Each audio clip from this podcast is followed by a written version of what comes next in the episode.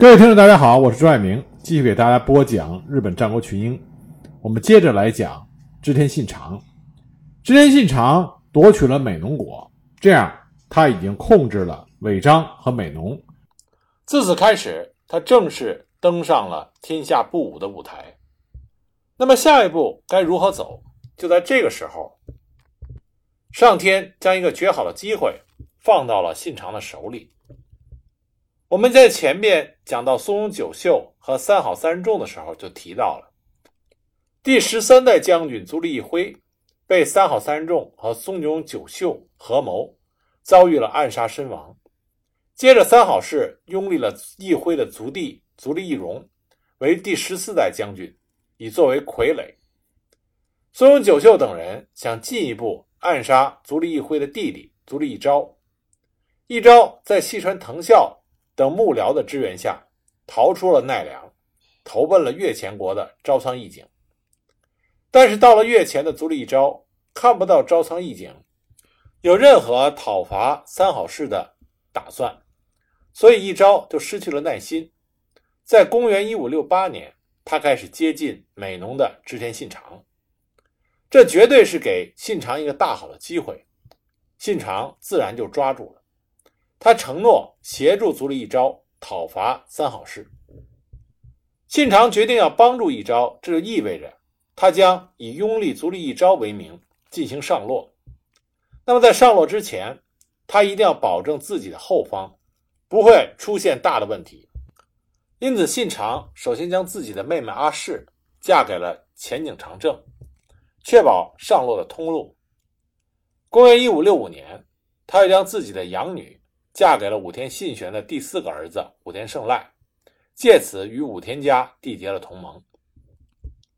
不过两年之后，他的养女在生下了武田信胜之后逝世，所以信长要让自己的长子织田信忠与武田信玄的六女儿松姬缔结了婚姻，来保持友好关系。公元一五六九年，在织田信长和将军足利义昭的斡旋下。武田家和上杉家达成了和议，在通过外交手段进行了充分准备之后，公元一五六八年九月，织田信长以拥立足利义昭为幕府将军的大义名分开始上洛。当然，对于织田信长上洛所有的阻力，并不是都能通过外交手段就可以解决的，毕竟最终还是要比谁的拳头大。而首当其冲对抗信长上洛的，就是南晋江战国大名六角义贤和六角义志父子。晋江国的六角父子，正是处在信长上洛的必经之路上。而六角父子早就跟三好三人众有过来往，所以拒绝协助足利昭上洛。那么信长在上洛之前也早有准备。他在公元一五六七年就已经出兵北伊势，破降当地原先从属于六角家的关胜信和神户居胜。随后又在公元一五六八年策反了六角家的家臣永元重隆。同年八月份，信长抵达佐和山城，与六角父子进行了交涉，希望做最后的努力，说服六角父子参与和拥护足利义昭。加入上洛之战，与三好三人众彻底决裂。但早就与三好三人众有协议的六角父子，在交涉中坚决地拒绝了信长的要求。那么信长早有预料，所以暗中也跟前景长政结成了同盟。最终谈判破裂，那么信长就发动了美浓、尾张、伊势三河四国之力，组成大军。直扑南晋江，攻打六角家，而织田家的盟友德川家康也派遣了一千的兵力支援，关胜信、神户居胜这些北伊势的豪族也出兵参战。信长发兵南晋江的时候，六角家刚刚结束内部斗争。之前虽然六角家第十三代家主六角成贞把家主的位置传给了自己的儿子六角义志，但实权还在成贞手里。义志自然不满，所以在趁他父亲出兵之际，谋杀了六角家的三代老臣后藤前锋。日本史料里称之为观音寺骚动。后来经由日野城的城主，也就是六角家重要的家臣浦生定秀的调停，这件事才圆满结束。但是六角家的家臣团已经对义治失去了信心。面对信长大军的攻打，六角家居城观音寺城内乱作了一团。南近江有三座主要的城池，其中六角的主城观音寺城，其坚固程度不亚于道野山城。观音寺城的南部是由六角家第一猛将浦生定秀和他的儿子浦生贤秀镇守的日野城。观音寺城西部有坂本城，从坂本城已经可以远望到京都了。信长攻到南近江，他就召开了军事会议，商量对策。前田利家当时就说：“观音寺城硬攻不是办法，应该先围住观音寺城。”再攻占日野城和坂本城，这样守城的六角家必然是军心涣散。而这个时候，前井长政也率领盟军赶到了战场。织田前景的联军众位将领在召开了军事会议之后，做出了决定：信长和长政率领主力围困观音寺城，明智光秀攻打坂本城。丰臣秀吉攻打日野城，佐久间信胜、丹羽长秀等人去攻打齐座城。这各路将领都是战国有名的军事人才，所以纷纷取得了胜利。明智光秀攻下了坂本城，佐久间信胜、丹羽长秀拿下了七座城。最厉害的是丰臣秀吉。他说服了日野城的守将，也是六角家第一猛将浦生定秀父子，归顺了织田家。当时浦生定秀将自己的儿子贺千代送到信长的阵营作为人质，织田信长非常赏识浦生的儿子贺千代，最后将他招为了女婿。这位乘龙快婿就是后来的浦生世香。那么六角家除了自己的居城，观音寺城还在手中，其他各路之城纷纷沦陷。最终，信长对六角家的居城观音寺城发动了总攻。六角父子这个时候自知难敌，大势已去，所以就放弃了观音寺城，逃亡了。观音寺城陷落之后，六角家其他的支城相继被织田军攻陷或者劝降，六角家的家臣也纷纷的归顺于信长的麾下。那这也为信长上洛扫清了道路，他开始领兵正式向京都进发，准备与三好家展开作战。在得知织田家的大军即将上洛，啊，三好三人众呢，他们就弃守了京都。公元一五六八年九月二十六日，信长带领着将军足利义昭进入京都，在清水布阵。信长进入京都之后，命令管屋长赖。制定洛中法制，派兵士护卫宫廷，维护京都的治安。这个时候发生了一件小插曲：德川家的松平信一率领的三河兵士与部分的织田军产生了冲突。后来经过信长的裁决之后，松平信一率领着德川军先行回到了三河。信长进入京都之后，将阵地设在东福寺，然后他派遣了柴田胜家。丰屋赖龙、森可成和板井正上四个人担任先锋，率领一万兵马越过了贵河，攻打岩城有通镇守的圣龙寺城。面对织田军的来袭，岩城有通派兵出战，结果遭到织田方四将的击破，遭斩杀五十多人。柴田胜家等人将斩获的首级送往东福寺，由信长进行首级的点验。这仗之后，岩城有通自知不敌，就在第二天开城归顺了。此后，三好康长也放弃了高屋城，退却。织田家的部队在取得胜利之后，将先锋推至到天神山一带。在织田军的进逼下，细川昭元、三好长义和三好正康趁着夜色放弃了芥川城。信长乘势就赢了足利义昭，进入芥川城。紧接着，信长派遣了五万人攻打池田胜政的池田城，但在这里，织田军遇到了一些麻烦。当时，北川平左卫门和织田信长的贴身亲信鱼柱卓人抢先攻入了城池的外城，结果这两个人一人战死，一人负伤退却。当时池田胜政造成了织田家阵亡了十四人，伤数百人。但是织田军毕竟是实力强盛，池田胜政也自知难以抵抗，所以最终还是开城交出人质投降。与此同时，河内国的三好义继和大和国的松永久秀已经和三好三人众彻底的决裂。面对信长和一昭上洛，也都派遣了使臣表示谢罪归附。刚开始，足利义昭并不想接纳这两个人，但是在信长的劝说下，同意两人投降。那么各地的豪强纷纷的表示归顺，而正在这个时候，三好三人众拥立的将军足利义荣在撤退的途中患病身亡，这就使得三好三人众在名义上处于绝对的劣势，所以他们就退往了阿波国。足利义昭在织田信长的帮助下成为了第十五代将军。义昭感谢信长的帮助，所以曾经劝说信长继续管领斯波家，或者是担任副将军的位置。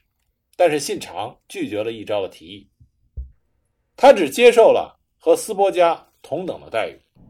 既然足利义昭已经成为第十五代将军，所以信长这个时候就率领织田军的主力。返回了美浓，可是并没有死心的三好三人众以及斋藤龙兴等美浓的浪人，就共同策划袭击足利义昭的临时寓所六条本国寺。三好家的部队在和泉国登陆之后，先是攻陷了家园城，家园城的守将战死，守城的士兵阵亡了两百人。三好家的部队乘胜连夜的进袭。就接近了足利义昭的居住的本国寺。当时在本国寺驻守的还有明智光秀、细川藤贤、织田左近这群猛将，有他们的防守，暂时还没有危险。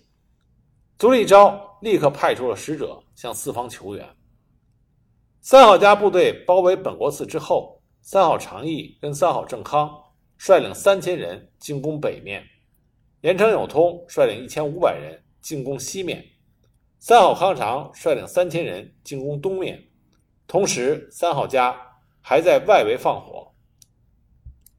三好三人众手下的部队的确是一帮好战分子，攻势极猛。当时守卫本国寺的有知名的勇士山县元内和宇野弥七，这两个知名的勇士也都奋战至力尽，死在了。进攻方的长枪之下，三好军几次都几乎攻入到寺内，场面极其混乱。织田军利用弓箭和洋枪，一次射倒了进攻方三十多人，火枪的射击声音震动了京都。但是几经反复交战，仍然没能分出胜负。当三好军进攻本国寺的消息传开之后，织田方各路将领。纷纷来援，三好义继率领三千兵马救援，细川藤孝、荒木村重、池田胜正也都迅速的云集。池田胜正和伊丹亲兴虽然被三好正胜和三好长胜带兵阻挠，但他们避敌锋芒，选取了小路，与三好义继很快的就会合了。三好义继等人本来想和本国寺的守军。前后夹击，攻击三好三人众的本阵。当时决定是让池田胜正与伊丹亲兴从西面攻击，三好义继从南面攻击，本国寺守军从北面攻击。结果没想到三好三人众将兵力一分为二，三好长义跟三好正康继续进攻本国寺，三好康长和岩城有通率军与三好义继等人交战。三好三人众和及其所率的部队的确是非常的能征善战，顺利的击破了三好义继和池田胜正这两路人马。而大战中甚至传出了三好义继战死的消息。在混战中，虽然池田胜正和三好义继被迫撤退，但是细川藤孝仍然继续奋战，而伊丹亲兴则直扑三好长义和三好正康所在的三好军本阵。双方激战之下，伊丹军阵亡了八十多人，但是伊丹亲兴仍然是奋战不懈，而本国寺的守军细川藤贤、三原藤英等也主动开门出战救援伊丹亲兴。双方里应外合之下，居然击破了三好三人众的本阵。三好长义跟三好正康退往福建鸟语一带，被斩杀了两千多人。而细川藤孝、伊丹亲兴所率领的援军，终于和本国寺的守军会合，进入到寺内。而得到急报通知本国寺遭到进攻的织田信长，为了救援足利义昭。也率领部队在大雪中兼程前行，本来需要耗三日才能赶到的行程，被缩短到两天。他的属下甚至冻死了数人。最后，信长率领石树旗率先进入了京都，而随后赶至的织田军总数达到六千。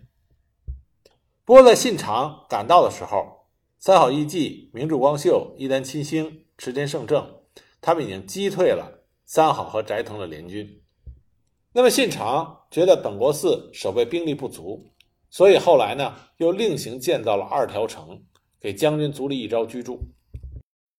在击败了三好三人众之后，信长就将目光转向了伊势，他要平定伊势国。实际上，织田信长在上洛之前，也就是公元一五六七年，他已经开始对伊势进行攻略。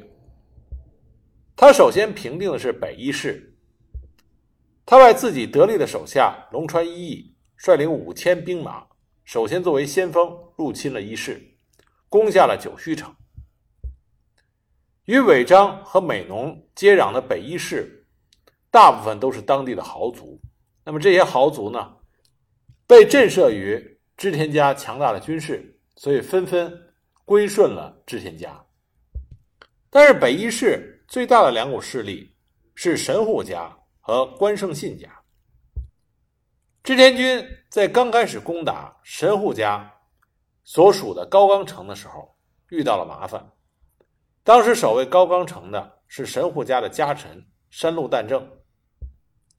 这位神户家的家臣擅长守城，信长一时半会儿都没能攻下，所以他采用火攻。信长很愿意用火攻。